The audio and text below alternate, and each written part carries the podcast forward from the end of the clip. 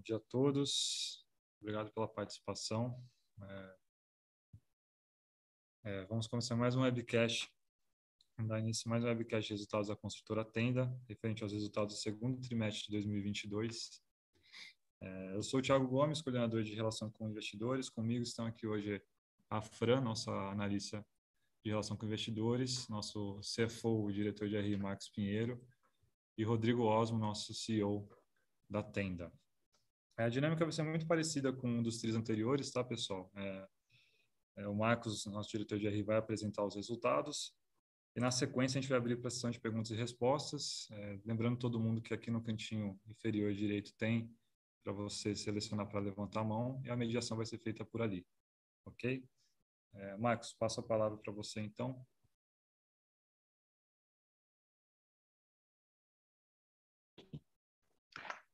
Bom dia, obrigado Gomes, é, bom dia a todos. Então a gente preparou aqui uma apresentação pequenininha para falar a respeito dos nossos resultados do trimestre e assim que eu passar pelos nossos slides a gente começa as nossas perguntas e respostas. O...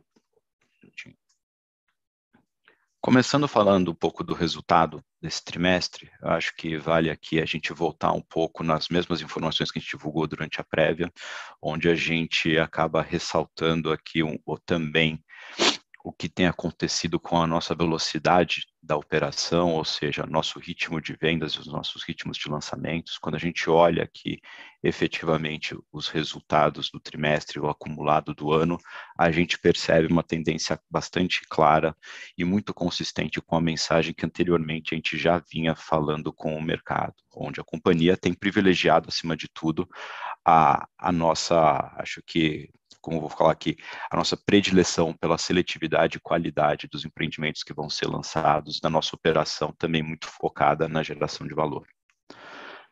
Nesse sentido de geração de valor, o, a reconstrução das nossas margens de venda e a desalavancagem do nosso balanço patrimonial, elas são de fato as duas maiores prioridades que a gente tem hoje dentro da companhia.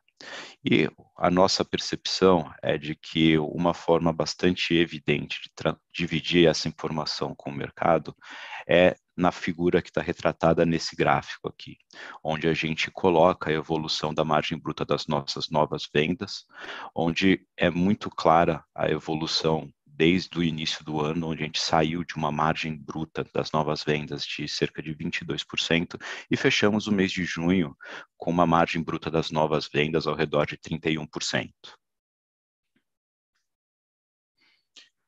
Tudo isso acaba sendo pano de fundo para reforçar a qualidade dos resultados que estão sendo construídos para os exercícios futuros da companhia é o melhor lugar para a gente observar um pouco da consequência dessas decisões é na movimentação da nossa margem REF. Quando a gente olha a margem REF dos projetos nesse segundo trimestre, a gente tem aqui uma margem REF de projetos de 28% e desagregando essa margem de projetos entre as safras de vendas que aconteceram durante o exercício de 22 e as safras de vendas anteriores, a gente consegue mais uma vez é, notar a evolução bastante positiva que a gente teve na construção da, e na qualidade dos resultados de exercício futuros. As margens do, das safras de venda de 2022, elas apresentaram um nível de 33%. Como não podia ser diferente ou surpresa, a gente continua num período onde a maior parte dos projetos que têm sido é, pocados, eles efetivamente eles carregam é, boa parte das receitas de safras de venda realizadas no ano passado, aliadas aos custos que têm, que têm acontecido durante esse ano de 22. Isso dito, a gente continua apresentando aqui um prejuízo líquido, e nesse trimestre o prejuízo líquido da companhia foi de cerca de 115 milhões de reais. O grande destaque do trimestre, eu acho que a gente vai falar bastante sobre isso durante nossa sessão de perguntas e respostas, foi o êxito que a companhia teve na gestão da sua liquidez. Quando eu olho o consumo ou geração de caixa operacional, no nosso caso aqui um consumo de caixa operacional de cerca de 26 milhões de reais, esse número ele reflete aqui uma evolução bastante positiva do que tem acontecido dentro da companhia, mas acima de tudo os esforços que a gente tem feito com uma série de iniciativas que a gente enumerou, enumerou no nosso release de resultado para trabalhar a liquidez da empresa. O número de consumo de 26 milhões de reais no trimestre, ele é um número que foi de forma one-off impactado por iniciativas que trouxeram um benefício de aproximadamente 100 milhões de reais nesse trimestre. Mas, ainda assim, o nosso objetivo, como eu já disse anteriormente, é desalavancar a empresa o mais rápido possível e convergir para uma geração de caixa operacional no menor intervalo de tempo possível. Quando a gente olha a variação do saldo de caixa disponível no trimestre, aqui a gente teve um resultado que foi positivo. A gente conseguiu, ao longo do trimestre, no encerramento de junho, observar um aumento do nosso saldo de disponibilidades em 21 milhões de reais. Boa parte desse resultado vem do efeito combinado das iniciativas de administração de working capital, assim como da ampliação do nosso limite de SFH junto à Caixa Econômica Federal. Disse que ia ser rápido, fui rápido. É, gostaria de abrir agora o espaço para a gente poder conversar com vocês e responder aqui as perguntas que possam ter ficado.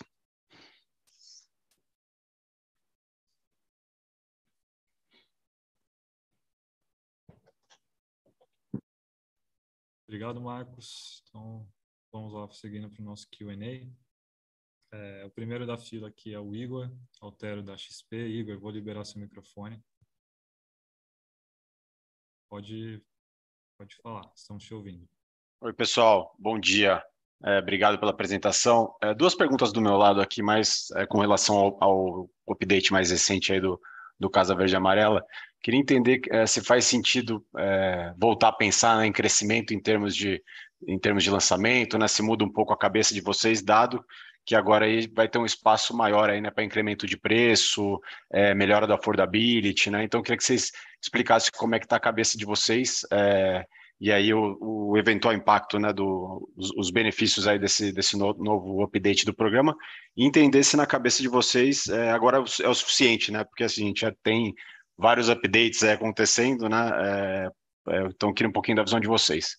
Acho que é basicamente isso. Obrigado. Eu pego essa aqui, Marcos.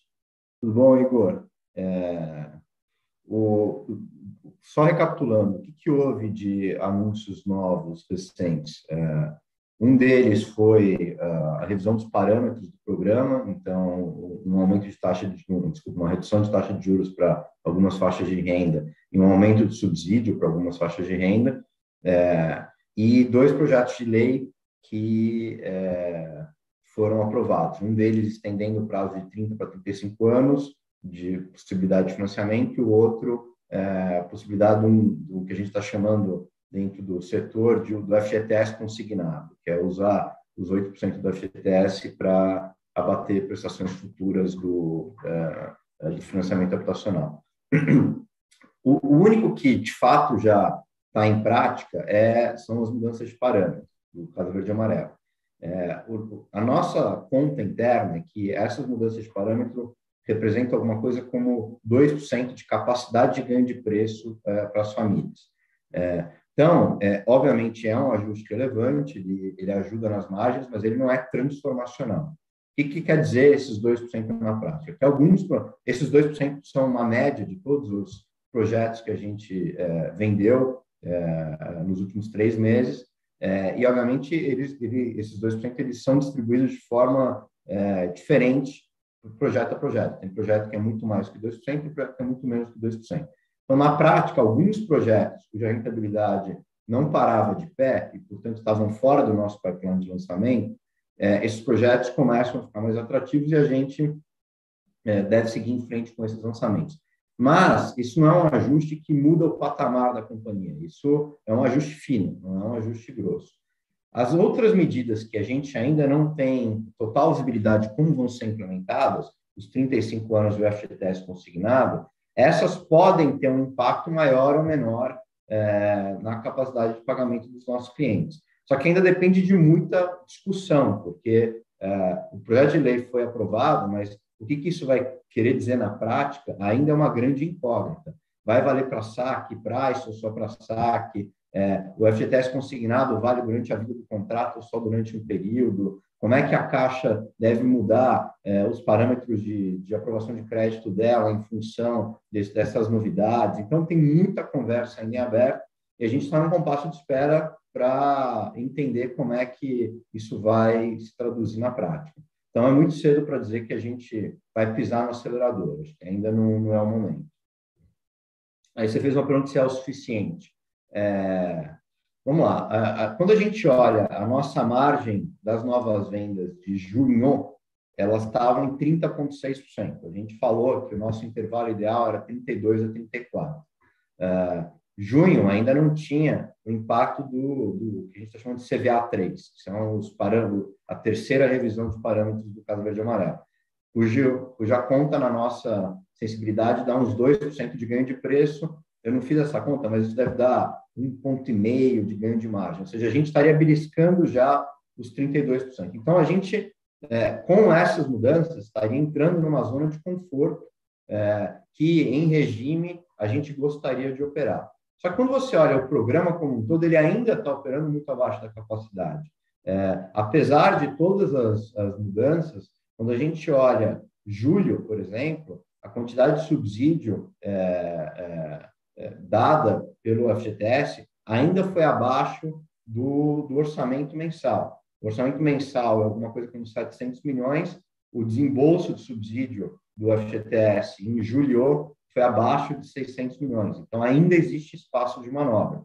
É, só que esse espaço pode ou não ser consumido pela forma como essas medidas que ainda não estão em vigor é, vão, vão, vão se estabelecer. Então, é, a gente acha que ainda existe espaço no programa é, e os parâmetros tendem a melhorar ainda mais um pouco além do que já melhoraram até agora.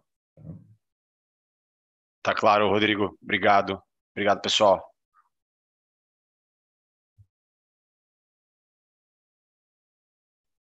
Obrigado, Igor. Seguindo então aqui, a gente vai para a próxima pergunta do Bruno Mendonça, do Bradesco. Bruno, está liberado o microfone, pode perguntar. Pessoal, bom dia.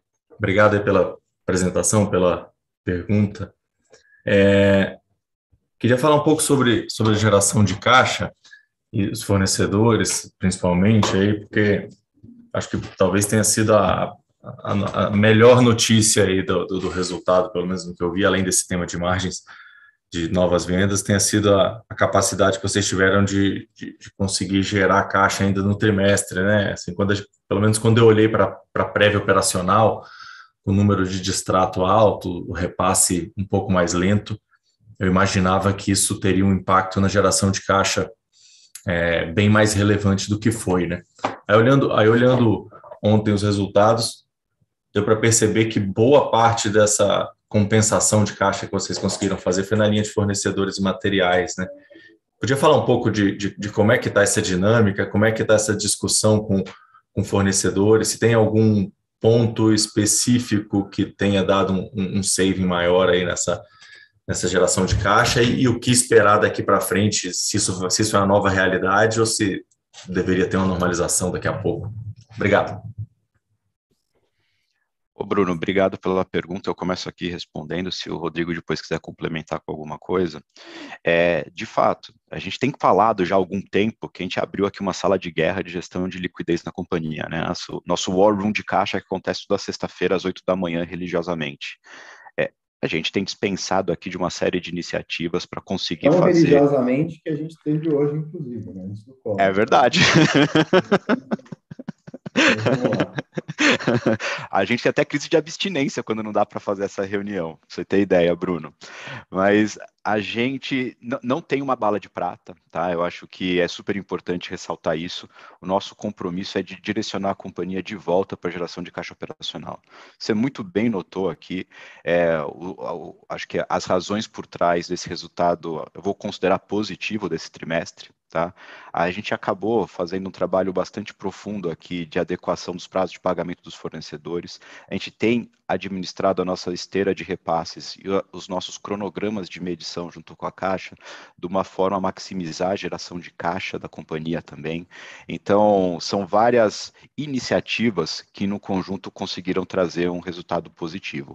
Como eu falei um pouquinho durante a apresentação ali do, do PowerPoint, óbvio que houve aqui é, coisas que não devem ser consideradas como recorrentes para esse patamar de geração de caixa.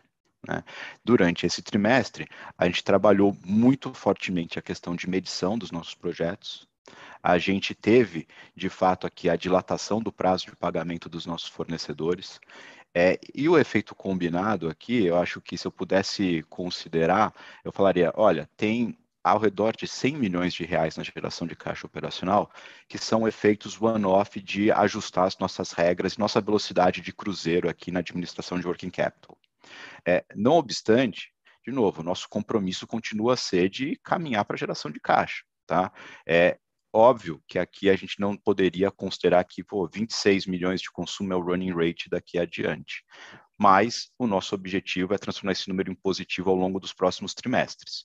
Próximo, os próximos dois, eu acho que a gente tem uma oportunidade de transformar, como eu falei, esses 100 milhões de one-off, alguma coisa deles é um desafio para a gente tentar, através de N iniciativas, reincorporar aqui ao nosso dia a dia, tá?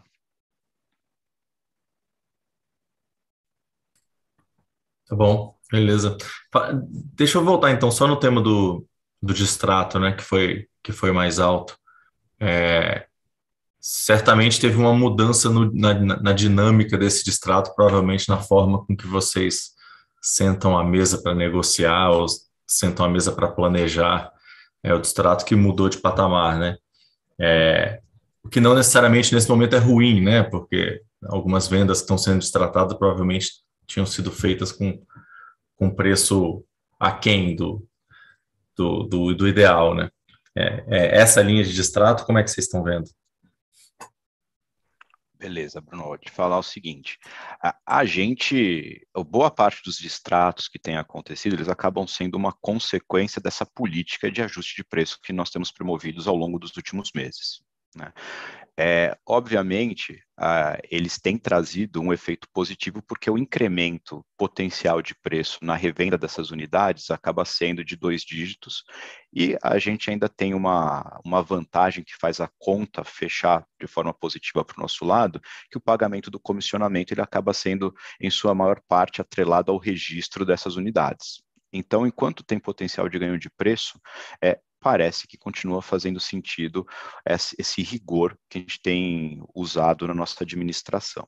Quando a gente olha uma tendência, o Osmo comentou nas falas anteriores dele, né? tem, tem, a, gente, a gente fez um caminho bastante positivo na evolução de preço de venda, daqui para frente, óbvio que podem acontecer novos e devem acontecer novos incrementos de preço, mas não numa velocidade nem intensidade semelhante àquelas que a gente observou nesses últimos trimestres. Tá?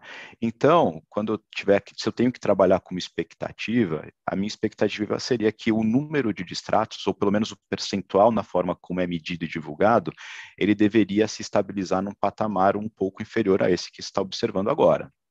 Tá bom? Maravilha. Obrigado, pessoal. Bom dia. Obrigado, Bruno. Então, seguindo aqui, próxima pergunta do Gustavo Cambaúva, do BTG. É, liberado o microfone, Gustavo, pode falar. Oi, pessoal, bom dia.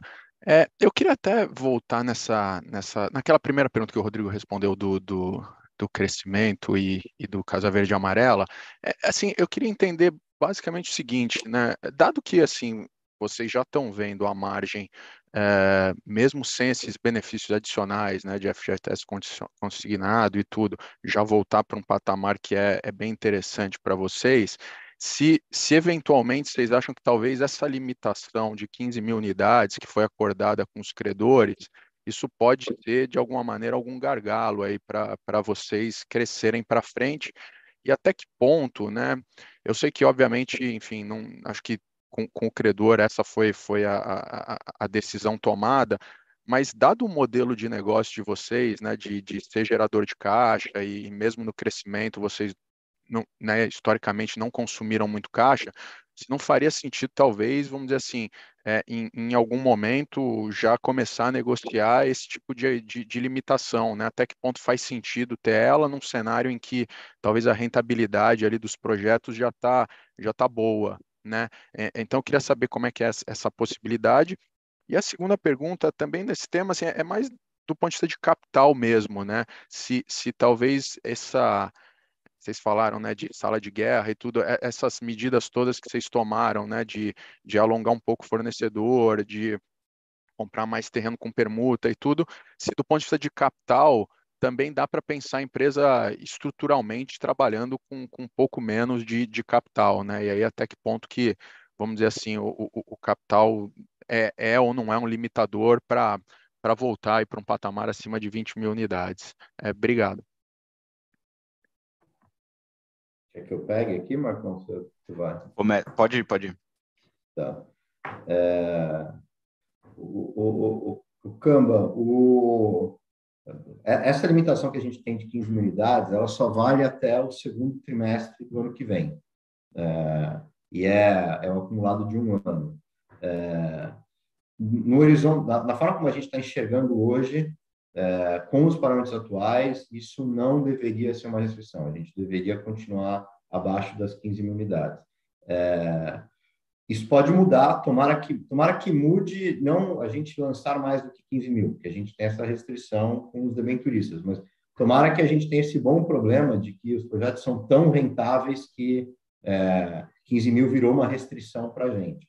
Só que, na nossa lógica de desalavancar o balanço, reduzir o tamanho da companhia momentaneamente faz muito sentido, porque os lançamentos, apesar de é, poderem ser muito rentáveis, eles tendem a consumir caixa nos primeiros 12 meses, porque é, na sua largada, é, normalmente quando você lança o projeto, aqueles projetos que não estão quitados ainda, você começa a pagar o terreno e você tem todos os gastos iniciais relacionados às vendas, é, que acontecem na cabeça no momento da venda, e você só começa a receber a partir do momento em que a obra se inicia e você está bem repassado. Só que até uh, você estar muito bem repassado, você tem uma conta mágica 60%, 70%, 80% do projeto está repassado, o andamento da obra também é consumidor de caixa. Então, é, esta redução de tamanho da companhia, para nós, ela traz, ela tem um alinhamento grande entre o interesse do bem turista e o nosso, que é a gente está focado em desalavancar o balanço no curto prazo. Então, a gente não vai pisar no acelerador se isso, né, nos próximos um ano, um ano e pouco, ao longo de 2023, se isso representar um aumento de alavancagem da companhia. Então, a gente não acha que vai ser um limitante. Tá? É, com relação à tua segunda pergunta, se, uh, o, os, o, se eu entendi corretamente, se as boas iniciativas que a gente implementou nesse trimestre poderiam levar a empresa a operar num novo patamar de capital de giro. Sim, é, eu acho que é, é, você precisa aproveitar as crises, né? E uma das, acho que um dos benefícios dessa crise para a gente foi é, é, espremer ao máximo, tentar buscar as, todas as alavancas possíveis para a gente reduzir o capital de giro da companhia e conseguir operar numa base de capital de giro menor do que a gente operava anteriormente. Então, eu acho que esse é um ganho indefinível. Eu acredito que a tenda de 2024 vai operar com, creio eu, com dias de capital de giro é, mais menores do que a gente operava uh, um ano atrás. Não, tá, tá ótimo, Rodrigo. É, é, obrigado. Não, só, só nesse ponto que você falou, né? É, é do, vamos dizer assim, de preservar o caixa no, no, no curto prazo.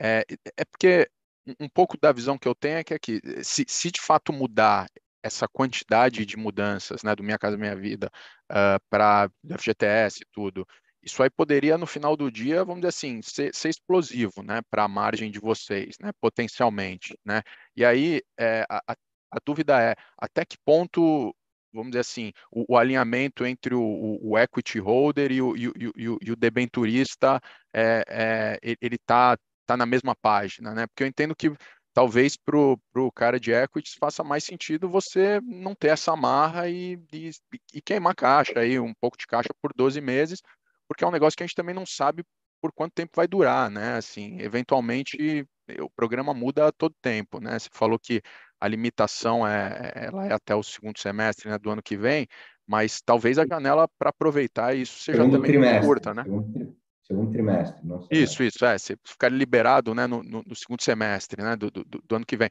É, é, talvez a janela para aproveitar isso seja muito curta, né? Assim, então, é, mais, mais entenda isso aí, mas pelo que eu entendi, não, não, não tem muito essa possibilidade de, de rever isso dentro da companhia, né?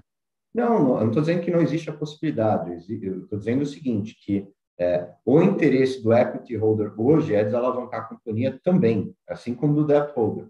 É, se a gente chegar numa situação em que a gente tem uma quantidade enorme de land bank disponível para lançamento, os economics dos novos projetos são explosivos, é, ou seja, a gente sabe que no curtíssimo prazo a gente conseguiria se aproveitar de uma margem é, extraordinária, o que de verdade, eu não acho que vai acontecer nessa dimensão.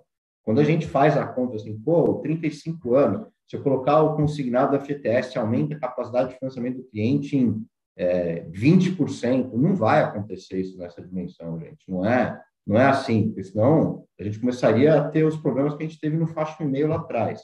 Eu acho que os impactos que, é, que, que, vocês estão me ouvindo não? Agora sim.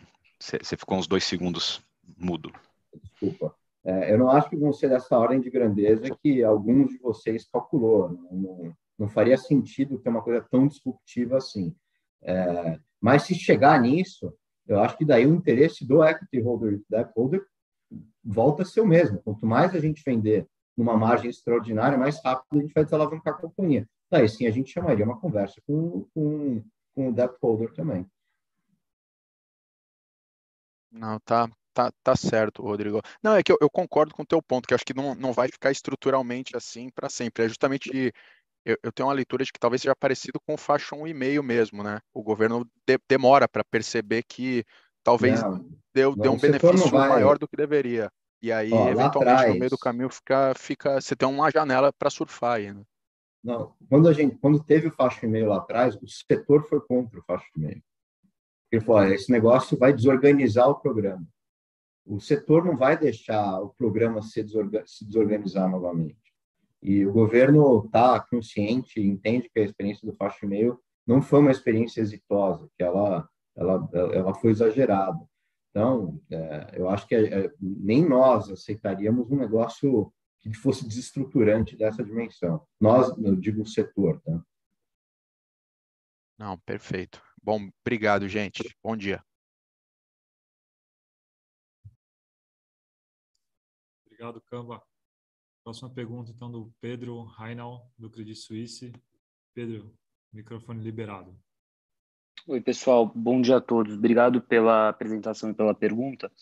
Do meu lado, eu tenho uma aqui em relação à margem bruta. Eu acho que no, no release, como vocês bem mencionaram, é, vocês deram o disclosure de como está essa margem dos novos projetos, o que, que é o novo patamar de margem REF da companhia.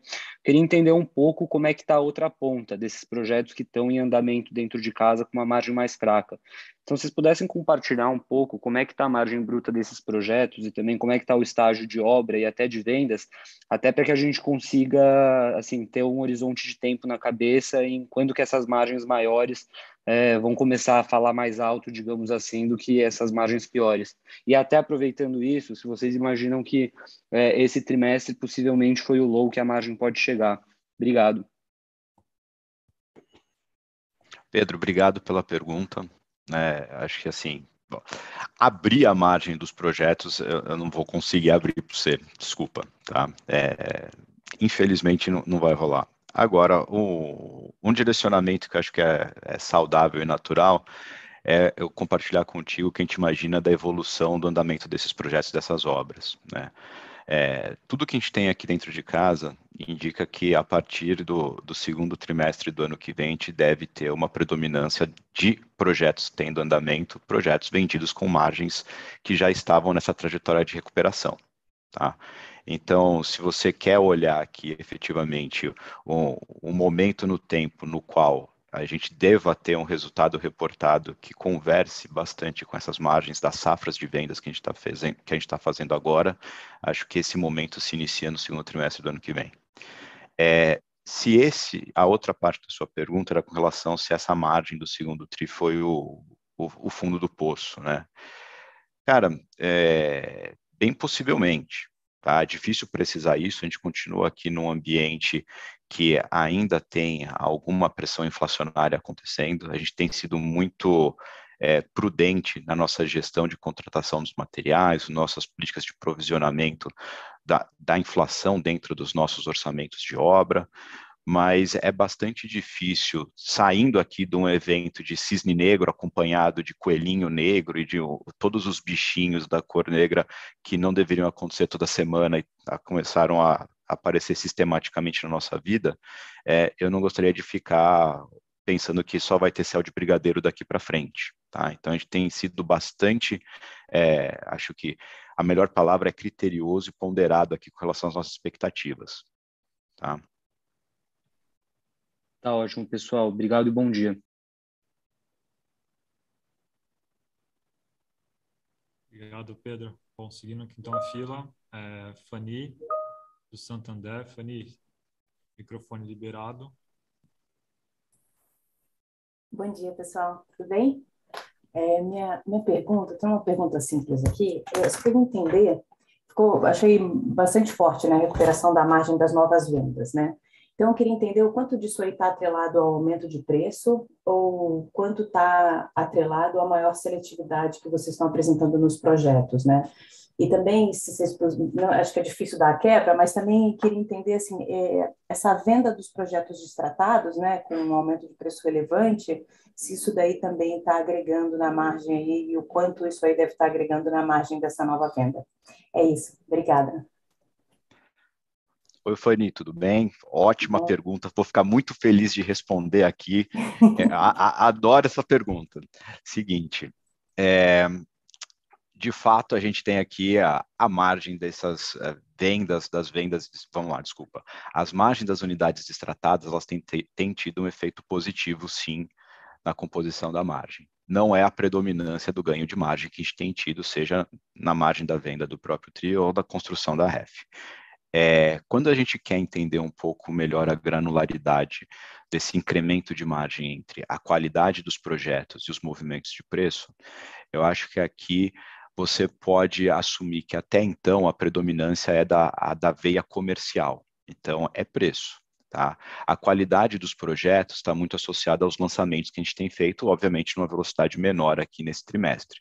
Então, se eu tivesse que desagregar o efeito desse movimento que a gente observou nesse primeiro semestre, boa parte disso, a maior parte, é consequência da veia comercial aumentando o preço da companhia. Tá, tá ótimo, super claro. Obrigada.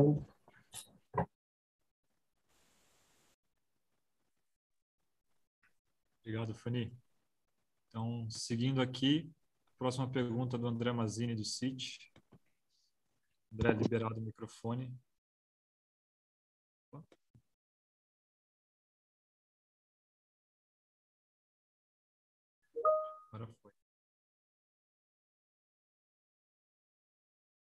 André? Obrigado pela pergunta. É, então, a primeira pergunta sobre o pró-soluto pós-chaves de vocês, né? então aumentou ali, acho que 100 milhões, um pouco mais de 100 milhões no tri contra tri, é, se, onde é que esse negócio deve talvez estabilizar, que vocês imaginam, com as mudanças todas do programa faladas antes, é, poderia se continuar vendendo na velocidade boa, margem boa, é, que vocês têm tido na, na margem marginal, com menos para absoluto pós-chaves, né? Dá para esperar isso para frente, pelo menos uma estabilização desse para absoluto pós-chaves que aumentou 100 milhões no, no tri contra tri.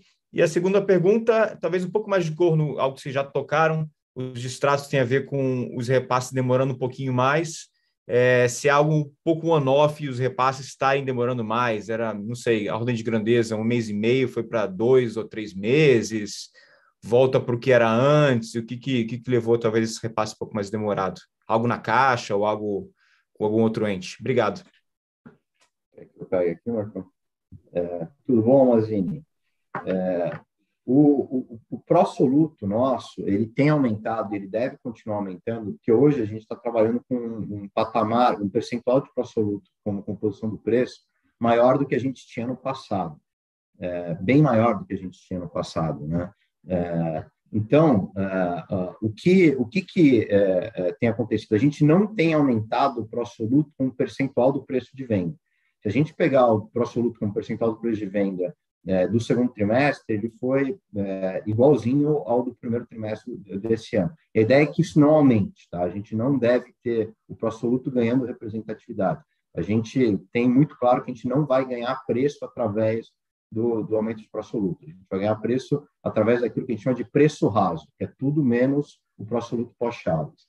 É, então, esse aumento é simplesmente uma evolução natural de um estoque que, é, numa realidade hoje de percentual de pró-soluto muito diferente lá de trás.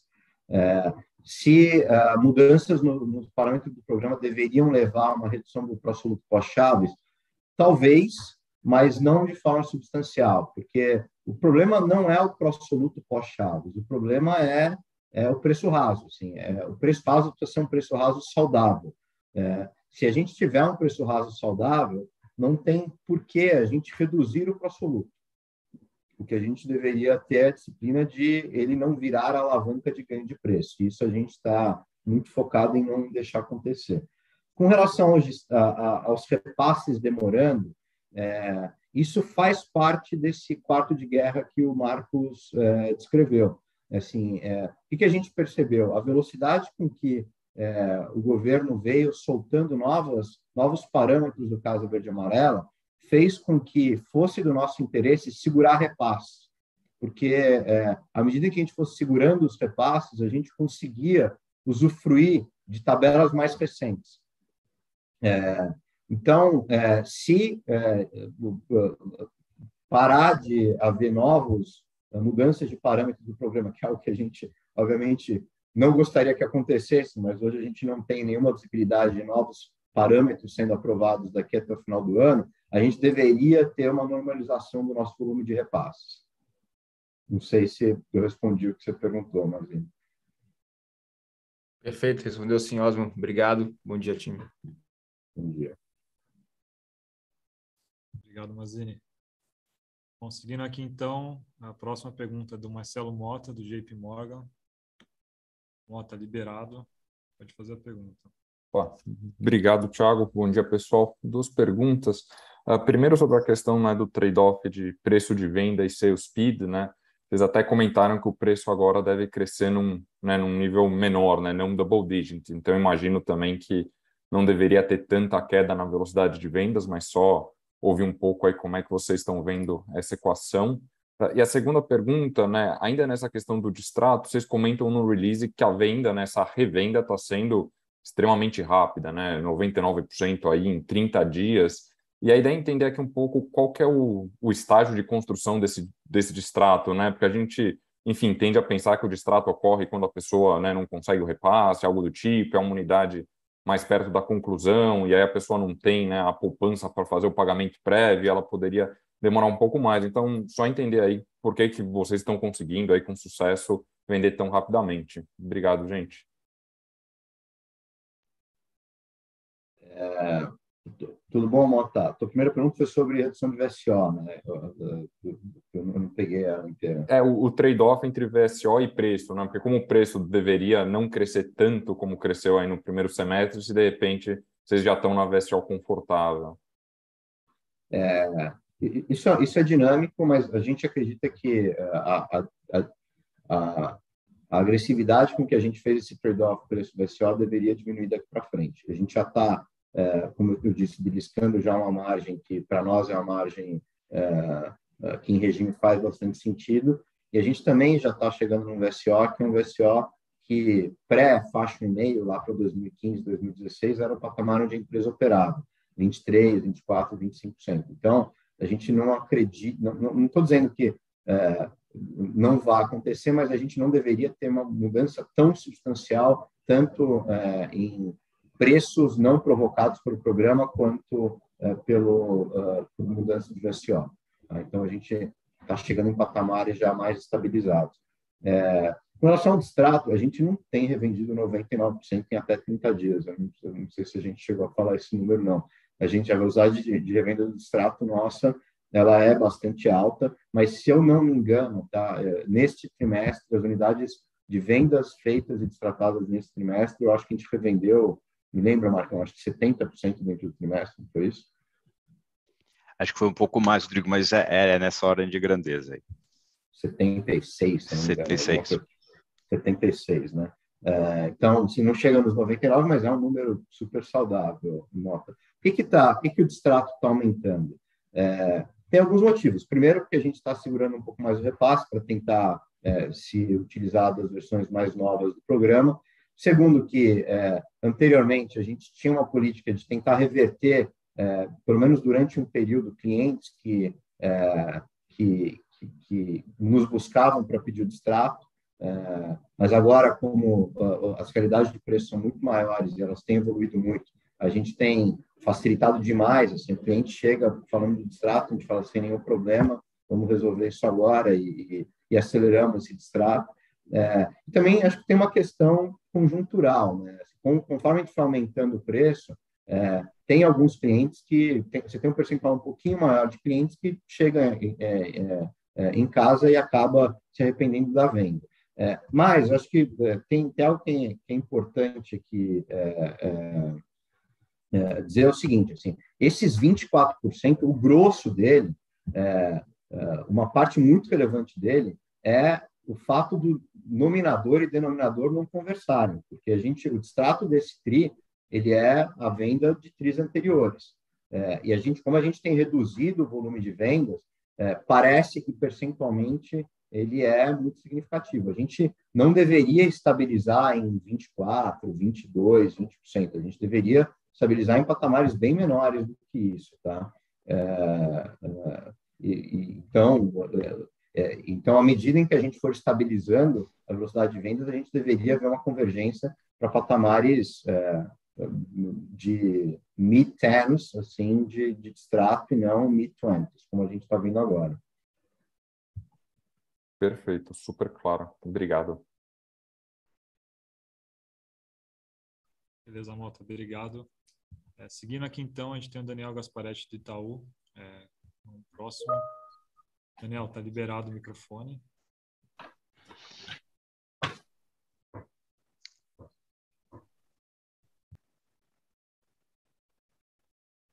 Daniel? Consegue me ouvir? Tá vendo? Sim, agora sim. Maravilha. Obrigado, pessoal. Bom, eu só queria voltar um, um tema que o Osmo comentou na pergunta do Camba. É, só entender um pouquinho, ele comentou que o, o, setor não vai permitir descontrole do, do programa Casa Verde e Amarela, é, e eu acho um ponto super válido. Eu só queria entender como que o, a extensão do prazo, né, dos 30 para os 35 anos, ou eventualmente é, a utilização do consignado da FGTS, poderia causar um descontrole no programa. É porque, até pelo nosso entendimento, eu imagino que, até pelo discurso dele, ali que está concentrada a grande oportunidade de reajuste dos parâmetros, né? ali que melhora bastante o affordability.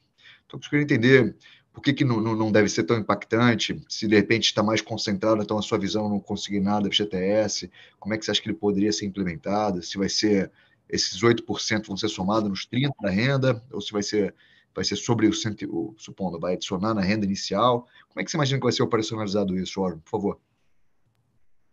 Bom, Gasparetti, é, olha, se você pegar nu e cru, assim, ó, 30 para 35 anos, isso dá um impacto de 6, 7% na capacidade de financiamento do cliente. Consignado FGTS, de 30 para 38%. Isso aumenta em alguma coisa como quase 30% da capacidade de financiamento do cliente não é razoável a gente acreditar que, de uma hora para outra, a capacidade de financiamento uh, dos clientes subiria 30%, 35%. Porque se isso acontecesse, a gente teria um desarranjo enorme. Né? Uh, você teria a rentabilidade das empresas explodindo, todo mundo querendo fazer Casa Verde Amarela, o orçamento da FGTS terminando em maio, assim, ia ser um, uma hecatombe, um negócio pior do que o que a gente viu na época do, do, do muito pior do que a gente viu na, na época do faixa meio. É, isso que eu estou chamando de desarranjo. Mas, é, é, e eu entendo que as análises técnicas da, da, dos envolvidos, do conselho operador da FTS, do agente financeiro, que é praticamente a Caixa, é, não levariam a essa agressividade é, acontecer na ponta. A lei permite isso tudo que eu falei, mas eu acho que, pelo menos num primeiro momento, é, o governo vai vir com medidas com, com, com uma liberação bem mais modesta do que isso, é, para testar o real impacto que essas medidas poderiam ter na demanda. Mesmo bem mais modesta do que isso, pode ser muito relevante. Estou falando que o full potential aumentar em 35% a capacidade de financiamento do cliente. Não, tenho conta, eu não eu não estou falando em cima de propostas que estão sendo discutidas, mas que seja 5%, que seja 10%, é muita coisa, assim, já é bastante transformacional. Por isso que o meu comentário de que a gente precisa ver como isso vai se traduzir na prática nesse primeiro momento. A gente está iniciando essas conversas com o governo, a gente ainda não sabe como é que elas vão terminar. Entendi, maravilhoso. Então, só para ficar claro, no seu entendimento, o que levaria realmente essas, essas estruturas seria dos 30 para 38, né? Ou seja, somando esses 8% do consignado nos 38, né? O 30 anos para 35 seria menos impactante na sua visão, né? Porque isso parece seria, que está bem é muito relevante, né? Muito relevante, mas menos impactante.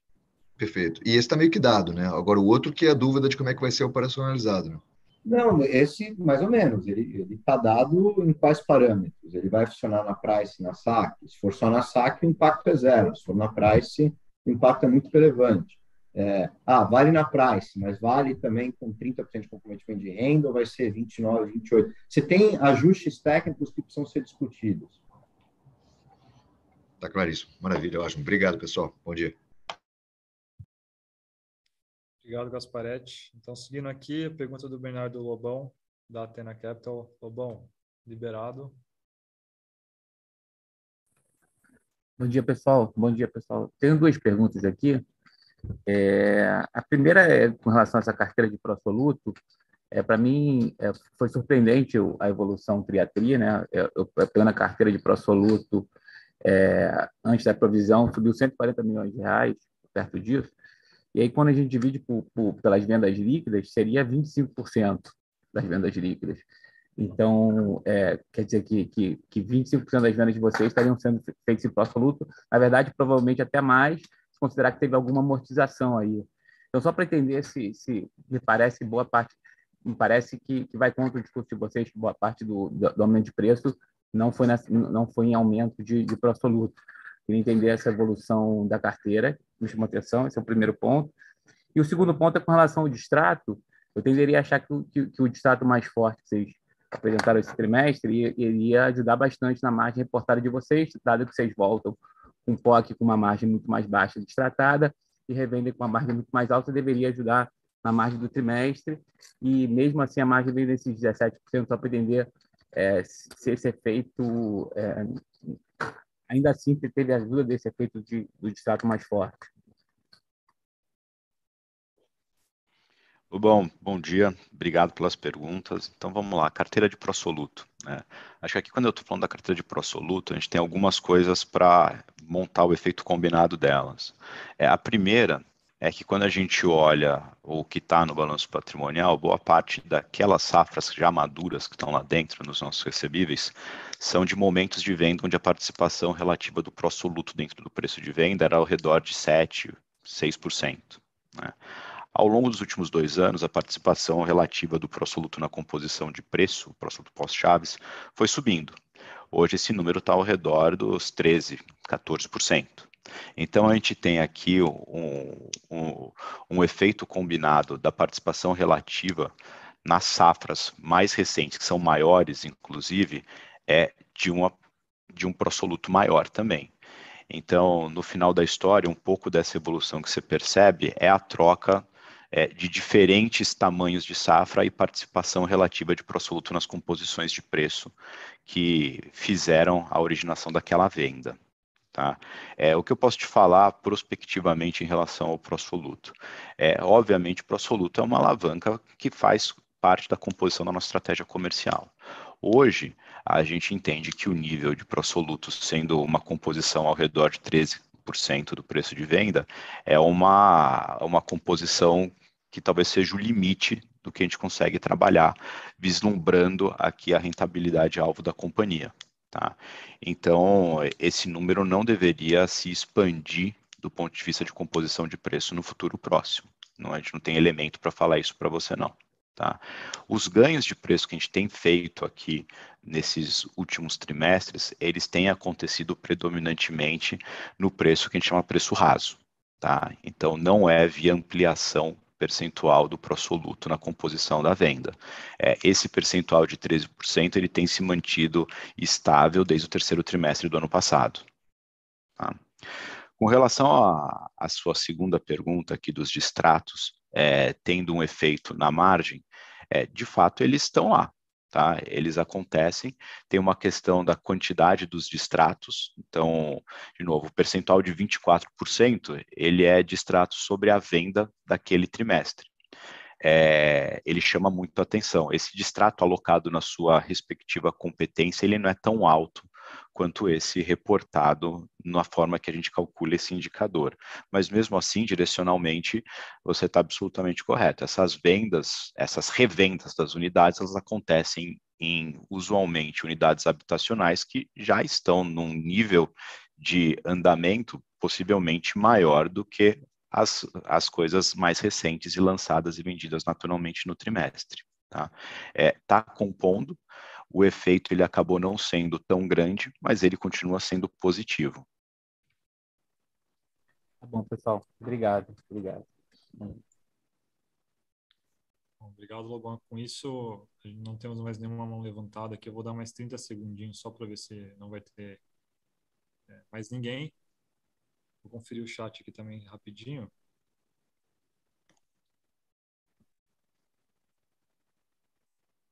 Bom, acho que não temos mais perguntas, então vou passar a palavra aqui para o Rodrigo Osmo, para o Marcos Pinheiro, fazer as considerações finais para a gente. Obrigado, pessoal. É, eu, eu, acho que a, a, mensagem mais importante do trimestre é, é, é com relação a desalavancagem. Bom, são, a gente tem duas grandes prioridades, né? A recuperação de margem e a desalavancagem do balanço. É, é, na minha visão, esse trimestre ele, ele foi um, trimestre de muito exitoso é, no, no, no, endereçamento dessas duas prioridades. A gente teve uma recuperação de margem bastante relevante, ao ponto de a gente já enxergar com as novas mudanças de parâmetro do programa é, que entram em funcionamento agora em julho, a gente já entrando na, na, naquele patamar que a gente entende que seria a margem saudável da companhia. Então, é, muito mais rápido do que a gente originalmente, no começo do ano, imaginaria que chegaria. Se vocês lembram bem, a gente colocou como guidance é a margem bruta das novas vendas de 28% a 30% no final do ano. A gente, é, em junho, entregou próximo de 31% e é, enxergamos agora passar disso no próximo trimestre. É, e com relação ao caixa, é, a gente teve uma melhora muito substancial com relação ao primeiro trimestre. No primeiro trimestre, a gente teve uma uma queima de caixa é, operacional de 240 milhões, nesse trimestre de menos 26 milhões. É, o Marcos falou aqui é, efeitos não recorrentes ao longo de, em torno de 100 milhões de reais, então mesmo que fossem 120 milhões de consumo de caixa, é metade do que aconteceu no primeiro trimestre, e o nosso compromisso e, e, o nosso trabalho é para que isso, ao longo de algum trimestre, não muito longínquo do ano que vem, a gente enxergue isso como sendo uma geração de caixa. É, e, e, então, em termos normalizados, a gente deveria é, ter trimestres. Então, na média, é, os próximos dois trimestres, o terceiro e o quarto tri, é, nosso objetivo é que eles tenham um consumo menor do que os 120 milhões. É, a gente deveria estar enxergando a, a companhia convergindo para enxergando essa geração de caixa ao longo do próximo de, de algum trimestre do próximo ano. É, então, eu acho que a gente deu um passo bastante significativo nesse trimestre. É, eu, eu, entendo que existem é, existe algum desconforto com relação a margem reportada ele é razoável, o lucro reportado, mas é, pensando numa visão de mais longo prazo de recuperação da companhia, eu acho que foi um trimestre onde a companhia performou bastante bem. É, eu tô, isso me deixa bastante animado uh, para os próximos trimestres e esperamos trazer notícias boas daqui para frente para vocês. Acho que é isso, Gomes. Beleza, pessoal. Se precisarem, podem acessar time de RI aqui, estamos à disposição para esclarecer possíveis dúvidas. Bom dia. Até logo a todos.